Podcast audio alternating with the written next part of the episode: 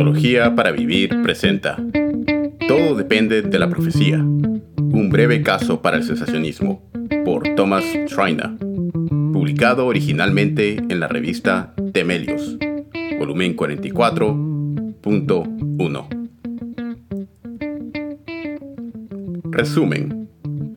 El sensacionismo matizado puede ser defendido desde varios ángulos, pero uno de los más significativos es el de la naturaleza de la profecía.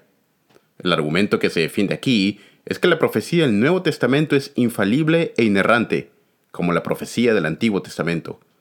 Algunos continuistas dan varios argumentos para establecer la falibilidad de la profecía del Nuevo Testamento, pero aquí se argumenta que no son convincentes. Puesto que la profecía del Nuevo Testamento es infalible e inerrante, como la profecía del Antiguo Testamento, y puesto que la iglesia está establecida sobre el fundamento de los apóstoles y los profetas, Efesios capítulo 2, verso 20, tenemos evidencia significativa de que los profetas del Nuevo Testamento ya no existen hoy en día, en la medida en la que el fundamento doctrinal de la iglesia ya ha sido establecido una vez por todas. Primera de Corintios capítulo 13, versos 8 al 13, es un buen argumento para todos los dones que duran hasta la segunda venida, pero este texto no exige que todos los dones continúen hasta la segunda venida.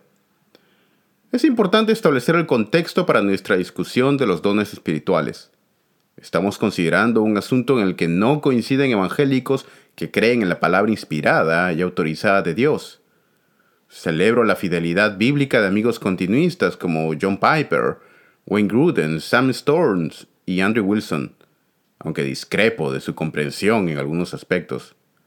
También reconozco que pueden tener razón y que puedo ver las cosas mal, aunque no creo que me equivoque, como me esforzaré por señalar en la discusión. Además, como cesacionista, creo que Dios todavía sana y hace milagros hoy en día, aunque creo que tales eventos son relativamente poco frecuentes. Sin embargo, oro por la sanidad de los enfermos y creo que Dios puede hacerlo milagrosamente. Mi argumento no es que los milagros y las sanidades no ocurren. En cambio, estoy afirmando que los creyentes de hoy no tienen en ellos mismos los dones de hacer milagros y sanar. Es posible en situaciones misioneras de primera línea que el Señor se alegre de hacer señales y maravillas concedidas en la era apostólica.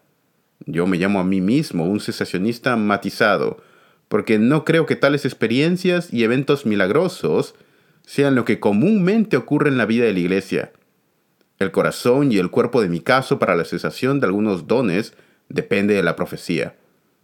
La definición de profecía de Richard Blaylock en su artículo de Temelios es útil. Él define, la profecía del Nuevo Testamento puede definirse como, primero, un milagroso acto de comunicación comprensible, segundo, arraigada en la revelación espontánea y divina, y tercero, habilitada por el Espíritu Santo, que cuarto, resulta en palabras que pueden ser atribuidas a todos y cada uno de los miembros de la divinidad, y que por lo tanto, cinco, deben ser recibidas por aquellos que las escuchan o las leen como absolutamente irrefutables, verídicas y obligatorias. Fin de la cita. Argumento que hay razones de peso para pensar que el don espiritual de profecía ya no existe hoy en día. Y si eso es cierto, se plantean preguntas acerca de la continuación de algunos otros dones también. Pero no hay tiempo para seguir con ese último tema aquí. El argumento de la profecía tiene dos elementos. En primer lugar, y lo más importante, no hay base para decir que la profecía está mezclada con el error. Así que, aquellos que sostienen que el don de profecía existe hoy en día deben argumentar que tales profetas hablan infalible e inerrantemente. Pero tal perspectiva amenaza la autoridad única y final de las escrituras. El segundo argumento es que la iglesia está construida sobre el fundamento de los apóstoles y profetas, como dice Efesios capítulo 2, verso 20.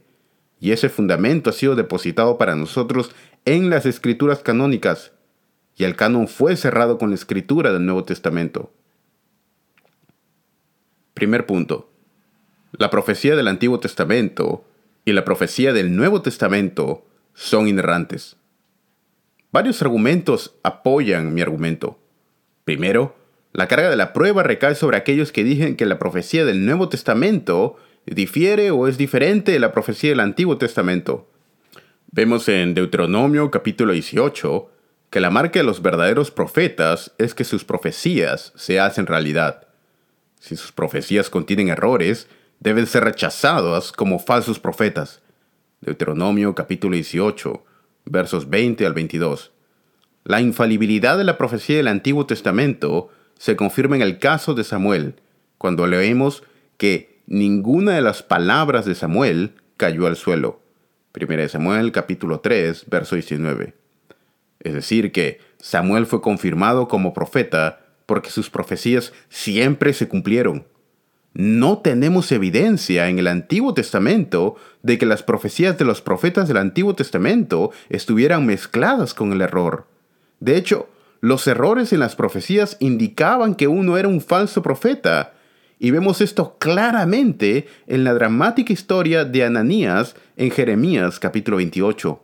Ananías profetiza que los objetos del templo serán restituidos en dos años. Pero Jeremías es reivindicado como un verdadero profeta y Ananías es expuesto como una farsa cuando Jeremías profetiza la muerte de Ananías y Ananías murió ese mismo año. Como dice Jeremías, los falsos profetas profetizan una mentira en mi nombre y una falsa visión. Jeremías, capítulo 14, verso 14. Ezequiel acusa a los profetas que ven visiones falsas y hablan adivinaciones mentirosas. Ezequiel, capítulo 13, verso 9. Está claro entonces que la profecía del Antiguo Testamento era infalible e impecable. Pero eso me lleva a reiterar el punto principal. Esperamos que la profecía del Nuevo Testamento sea infalible, como la profecía del Antiguo Testamento, a menos que el Nuevo Testamento aclare que la profecía del Nuevo Testamento difiere de la profecía del Antiguo Testamento. Pero sugiero que no tenemos pruebas concluyentes. 2. Los profetas, juzgados por las profecías. Segundo, aquellos que apoyan la noción de que las profecías del Nuevo Testamento están mezcladas con el error, ya sea en la recepción o transmisión de las profecías, dicen que en 1 Tesalonicenses capítulo 5 versos 19 al 20 y 1 Corintios capítulo 14 versos 29 al 32 son las profecías las que son juzgadas, no los profetas. Los profetas, según esta lectura, no son excluidos como falsos profetas si se equivocan. Las profecías son tamizadas y el error en la profecía son rechazados, pero no los profetas mismos. Este intento de distinguir el Nuevo Testamento de la profecía del Antiguo Testamento no convence, porque la única manera de determinar si uno es un verdadero profeta, tanto en el Antiguo Testamento como en el Nuevo Testamento, es evaluando sus profecías. El estándar en el Antiguo Testamento y el Nuevo Testamento es el mismo. Sabemos que Ananías era un falso profeta porque su profecía estaba equivocada. Así también Pablo le dice a la iglesia que evalúe las profecías porque la iglesia distingue entre profetas verdaderos y falsos al evaluar sus profecías. Tercero, cuidado con los falsos profetas. Tercero, Jesús advierte sobre el peligro de los falsos profetas que vienen a vosotros con piel de cordero, pero que por dentro son lobos devastadores. Mateo capítulo 7, verso 15. Dice que muchos falsos profetas se levantarán y engañarán a muchos. Mateo, capítulo 24, verso 11. Pedro exhorta a la iglesia a estar en guardia contra los falsos profetas y los falsos maestros. Según de Pedro, capítulo 2, verso 1. Juan nos dice que no creamos a todo espíritu, sino que probemos a los espíritus para ver si son de Dios. Primera de Juan, capítulo 4, verso 1 la prueba de los espíritus en 1 Juan capítulo 4 y la evaluación y valoración de las profecías en 1 Tesalonicenses capítulo 5 y 1 Corintios capítulo 14 tienen la misma función y funcionan exactamente de la misma manera. En cada instancia, la iglesia debe discernir lo que es falso y lo que es verdadero. Y tal actividad es crucial porque hubo como Juan nos dice, muchos falsos profetas en el mundo. Si los profetas del Nuevo Testamento están llenos de errores, Entonces discernir quiénes son los falsos profetas termina siendo una pesadilla. ¿Cómo podemos distinguirlos, los verdaderos de los falsos profetas? Aquellos que profetizan falsamente podrían protestar que son profetas genuinos, ya que los verdaderos profetas están llenos de errores. Es de gran trascendencia que muchos de los que hablan de profecía hoy en día digan muy poco acerca de los falsos profetas. Pero hay una gran preocupación acerca del peligro de los falsos profetas en el Nuevo Testamento. Cuarto, todos los profetas genuinos del Nuevo Testamento profetizaron infaliblemente. Cuarto, no tenemos un solo ejemplo verosímil en el Nuevo Testamento de verdaderos profetas que hayan cometido errores. Cuando Ágabo profetiza que habrá hambre en Hechos capítulo 11, versos 27 al 28, su profecía se hace realidad. De la misma manera, la profecía de Ágabo, Ágabo acerca de Pablo siendo atado y entregado a los gentiles en Hechos capítulo 21 y 11 no fue errónea. Aquellos que ven errores en las profecías del Nuevo Testamento dicen que los eventos no resultaron como Ágabo profetizó, ya que Pablo fue rescatado de los judíos, no entregado por ellos. Pero cuando Pablo cuenta a los judíos en Roma cómo fue entregado como prisionero de Jerusalén en manos de los romanos, Hechos capítulo 28, verso 17, usa exactamente la misma palabra para Didomi que Ágabo usó para hacer la profecía en Hechos capítulo 21, verso 11. Debemos concluir de esto que Lucas creía que Ágabo no estaba equivocado. Ágabo también demuestra que él es un profeta usando simbolismo profético, el cual era típico de los profetas del Antiguo Testamento. Ágabo toma el cinturón de Pablo y se ata las manos y los pies nos recuerda a Isaías caminando desnudo para significar el juicio que vendría sobre Israel. Isaías capítulo 20. O las obras de asedio en miniatura que Ezequiel construyó contra Jerusalén. Ezequiel capítulo 4. Es muy poco probable que Lucas hace una pausa para enfatizar la acción vinculante tomada por Ágabo para decirnos que Ágabo se equivocó. El fondo del Antiguo Testamento sugiere fuertemente lo contrario. Ágabo usaba signos proféticos como los profetas del Antiguo Testamento. De hecho, tenemos que preguntarnos qué papel jugaría en la narración de Lucas en Hechos observar que Ágabo cometió un error. El propósito de la historia es explicar cómo Pablo llegó a Roma tal como el Espíritu Santo dijo que llegaría. Hechos capítulo 19, verso 21 y capítulo 23, verso 11. Y ver un comentario sobre el supuesto error de Ágabo difiere de la intención de Lucas. La genuinidad de Ágapo como profeta también está atestiguada por la fórmula profética que utiliza cuando declara esto es lo que dice el Espíritu Santo. La palabra Tade, traducida esto, se usa cientos de veces en el Antiguo Testamento para las palabras autorizadas de los profetas. Encontramos el mismo patrón en Apocalipsis capítulo 2, versos 1, 8, 12, 18, capítulo 3, verso 1, 17 y 14, donde las palabras autoritativas de Jesús son introducidas con exactamente la misma palabra, Tade. Lucas usa esta fórmula para subrayar que Ágabo habla por el Espíritu Santo, tal como lo hace Jesús en Apocalipsis y tal como lo hicieron los profetas del Antiguo Testamento, no nos está diciendo que Ágabo, cometió un error.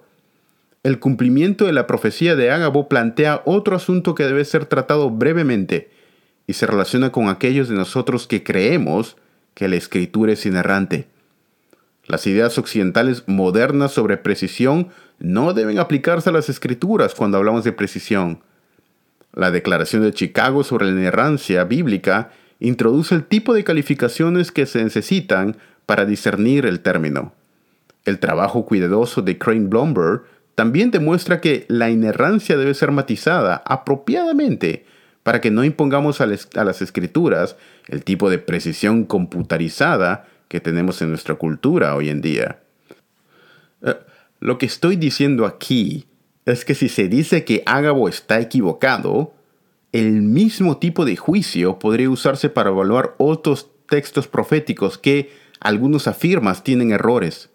Para evitar malos entendidos, no estoy diciendo que aquellos que piensan que la profecía del Nuevo Testamento está mezclada con errores, de alguna manera niegan la inerrancia. La cuestión es que una definición limitativa de lo que constituye el error también podría aplicarse en principio a la doctrina de la inerrancia. Aquellos que piensan que algo erró definen el concepto del error demasiado estrecha y rígidamente. Punto 5. Primera de Corintios 13 no requiere continuismo. Los eruditos debaten si la profecía continúa porque no tenemos un texto que diga directamente que la profecía ha llegado a su fin. De hecho, esperaríamos de la lectura de la última parte de 1 Corintios 13, como los continuistas señalan, que la profecía duraría hasta la segunda venida. Ciertamente, 1 Corintios 13 permite tal lectura, y entiendo por qué algunos continuistas piensan que exige tal lectura. Si miramos el contexto de 1 Corintios 13, versos 8 al 12, la venida de lo perfecto pone fin a lo que es parcial. Capítulo 13, verso 10. Pablo dice que ahora conocemos en parte, pero entonces conoceré plenamente como soy plenamente conocido. Capítulo 13, verso 12. Actualmente nuestro conocimiento es incompleto y solo vemos un reflejo como en un espejo, pero entonces veremos cara a cara. Capítulo 13, verso 12. Está claro, por lo tanto, que lo perfecto es otra manera de describir cara a cara, y ver cara a cara se refiere de la manera más natural a la segunda venida de Cristo. Entender lo perfecto para referirse a la venida de Jesús es algo que los corintios entenderían claramente, y también encaja con el énfasis en la segunda venida de Jesús en la teología de Pablo. Sin embargo, cuando hacemos teología tenemos que considerar cada texto y ver cómo encaja cada texto en el tejido de la revelación divina. El Nuevo Testamento no enseña explícitamente que se establecería un canon de las Escrituras, ya que ninguno de los apóstoles ni los primeros cristianos lo anticiparon, ni tampoco imaginaron que la historia duraría miles de años. Una de las razones por las que se debate el tema es que vivimos en un periodo de tiempo que el Nuevo Testamento no aborda específicamente.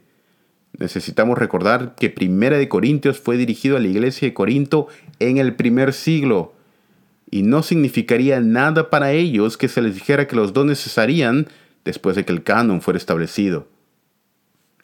Sexto, la interpretación de Hechos capítulo 21, verso 4.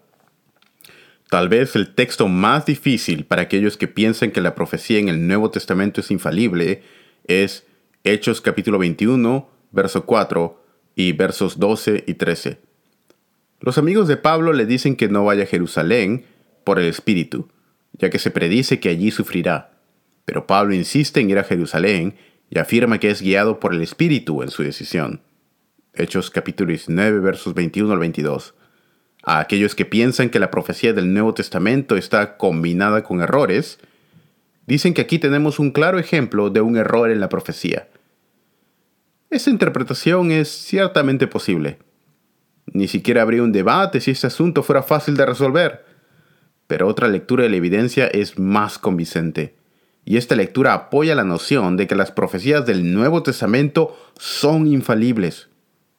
En Hechos capítulo 21, verso 4, la profecía es correcta. Pablo sufriría, pero la inferencia extraída de la profecía, es decir, que Pablo no debería ir a Jerusalén, es errónea. De otra manera, si seguimos la redacción del texto y hay un error en la profecía, Lucas estaría atribuyendo el error al Espíritu Santo porque dice que hablaron por el Espíritu. Hechos capítulo 21, verso 4. Ni siquiera los carismáticos quieren decir, al menos eso espero, que el error al hablar es del Espíritu mismo. Una mejor solución es decir que la inferencia que extraemos de la profecía no era parte de la profecía en sí misma. Por lo tanto, la profecía de que Pablo enfrentaría el sufrimiento en Jerusalén era exacta e inspirada por el Espíritu. La conclusión que sacamos de la profecía, que Pablo no debía viajar a Jerusalén, estaba equivocada. No se derivó del Espíritu. Sé que Barrett lo hace bien cuando dice sobre este pasaje. Lucas no se expresa claramente, Sus palabras tomadas estrictamente significarían que Pablo fue deliberadamente desobediente a la voluntad de Dios, o que el Espíritu se equivocó en la guía dada. Esto es impensable que Lucas pretendiera cualquiera de estas dos cosas. Fin de la cita. Barrett continúa proponiendo la misma solución ofrecida anteriormente. Por cierto, lo que dice Barrett no debe ser interpretado como una crítica a Lucas.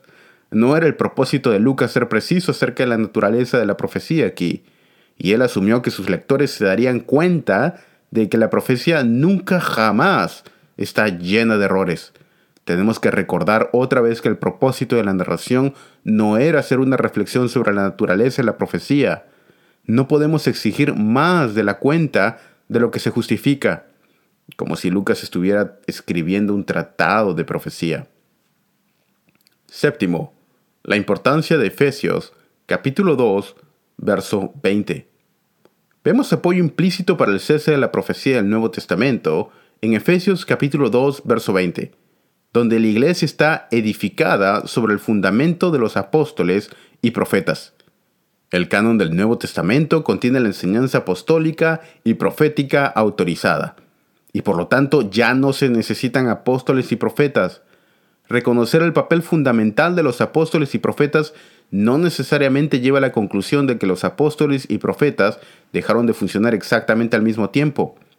La enseñanza apostólica fue preservada en los escritos apostólicos, pero los profetas pueden haber continuado existiendo por mucho tiempo, ya que tomó mucho tiempo para que el canon del Nuevo Testamento fuera establecido y reconocido. No podemos precisar la fecha exacta en que terminó la profecía, se fue desvaneciendo lentamente a medida que el canon fue establecido en varios lugares. Sam Storms piensa que la visión de la profecía defendida por mí no puede ser correcta, porque hay cientos, y miles de profecías que no se conservan en las escrituras.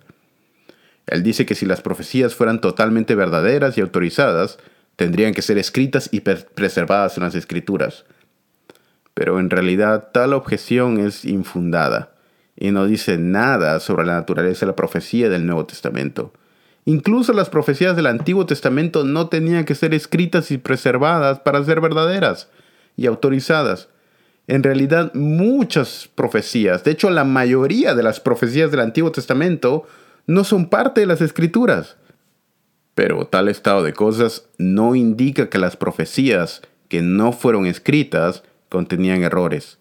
Todo lo que Eliseo y Elías dijeron cuando hablaban en el nombre del Señor era verdad, pero la mayoría de lo que profetizaron no ha sido preservado en las escrituras.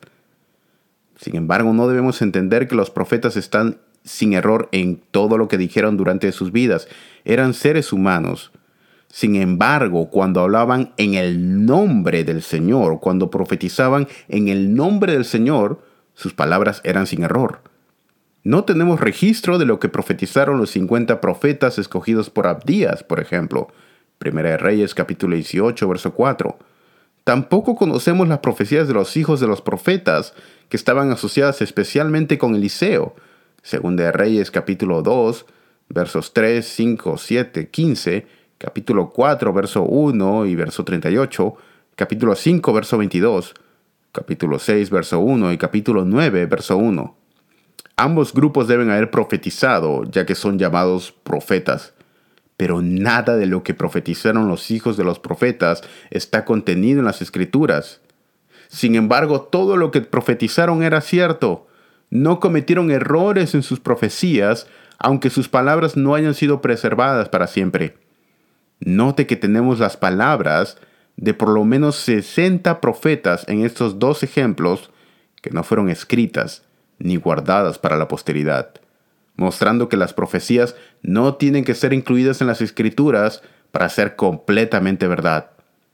Andrew Wilson insinuó en su libro que algunos de los profetas del Antiguo Testamento también podrían haber estado llenos de equivocaciones. Pero esto debe ser totalmente rechazado, porque entonces, ¿cómo podrían discernir quién era un verdadero profeta? Los textos citados anteriormente muestran que los profetas del Antiguo Testamento, aquellos que eran genuinos, hablaban infaliblemente. Además, no tenemos ningún ejemplo de profetas del Antiguo Testamento cuyas profecías estuvieran completamente mezcladas con el error. Pensemos en lo que podría ser evaluado como un ejemplo relativamente trivial de profecía. Leemos acerca de Gedalías, Serí, Jesaías, Simei, Asabías y Matitías, seis bajo la autoridad de su padre, Jedutún, profetizando con liras, dando gracias y alabanzas al Señor. Primera de Crónicas, capítulo 25, verso 3. Lo que ellos profetizaron no está escrito, pero no hay ninguna sugerencia de que lo que dijeron contenía errores. Así también Saulo profetiza cuando el Espíritu se precipita sobre él. 1 Samuel capítulo 10 versos 10 al 13 y capítulo 19 versos 23 y 24. Y aunque Saulo no es un hombre piadoso, no hay ningún indicio de que hubo errores en lo que dijo. El autor no refleja ningún interés en el contenido de lo que Saulo dijo. El punto es que el Espíritu Santo vino sobre él. Sin embargo, no hay ninguna base para sugerir que las palabras que pronunció eran falsas, incluso si el propósito principal no era instruir a los presentes. Lo que estoy argumentando aquí entonces es lo siguiente. Debido a que la profecía no tiene error, no hay profetas hoy en día. Tanto los apóstoles como los profetas han cesado. El fundamento ha sido puesto de una vez por todas en la enseñanza de los apóstoles y profetas. Efesios capítulo 2, verso 20. Dios nos ha hablado en los últimos días, final y definitivamente en su Hijo. Hebreos capítulo 1, verso 2. La fe ha sido transmitida de una vez por todas a los santos. Judas 3. La culminación de la revelación en la era del Nuevo Testamento tiene sentido, ya que el cumplimiento climático de la historia redentora se llevó a cabo en el ministerio, la muerte y la resurrección de Jesucristo. No tenemos ninguna revelación nueva porque la revelación final y definitiva ha sido dada en Jesucristo. El próximo evento en la historia de la redención es la segunda venida de Jesucristo. No se levantarán más apóstoles o profetas. El trabajo de poner los cimientos, que culminó en el canon de la Escritura, ha terminado. No se necesita ni se busca ninguna otra palabra de Dios. Lo que necesitamos es la obra iluminadora del Espíritu Santo y la oración para poder comprender la palabra que nos ha sido dada. 8. Conclusión se establece sobre una posición cesacionista matizada, ya que la iglesia está construida sobre el fundamento de los apóstoles y profetas, Efesios capítulo 2, 20, y ese fundamento ha sido puesto de una vez por todas, mientras que los apóstoles y profetas desentrañan el significado del ministerio, la resurrección y la muerte de Cristo. No tenemos necesidad de apóstoles y profetas hoy, porque no necesitamos ninguna revelación adicional ahora que tenemos el canon del Nuevo Testamento. El caso para el cese es establecido aún más por la naturaleza de la profecía del Nuevo Testamento, porque no hay ninguna evidencia de que los profetas del Nuevo Testamento hayan errado cuando profetizaron, y no tenemos entre nosotros hoy en día ningún profeta que nos declare la palabra del Señor de manera infalible. Si alguien dice ser tal profeta, amenaza la autoridad única y final de las escrituras, y su afirmación de ser profeta debe ser totalmente rechazada. Por Tom Trina. Tom Trina es el profesor James Buchanan Harrison de Interpretación del Nuevo Testamento en el Seminario Bautista del Sur, en Louisville, Kentucky, y es autor de Dones Espirituales, qué son y por qué son importantes.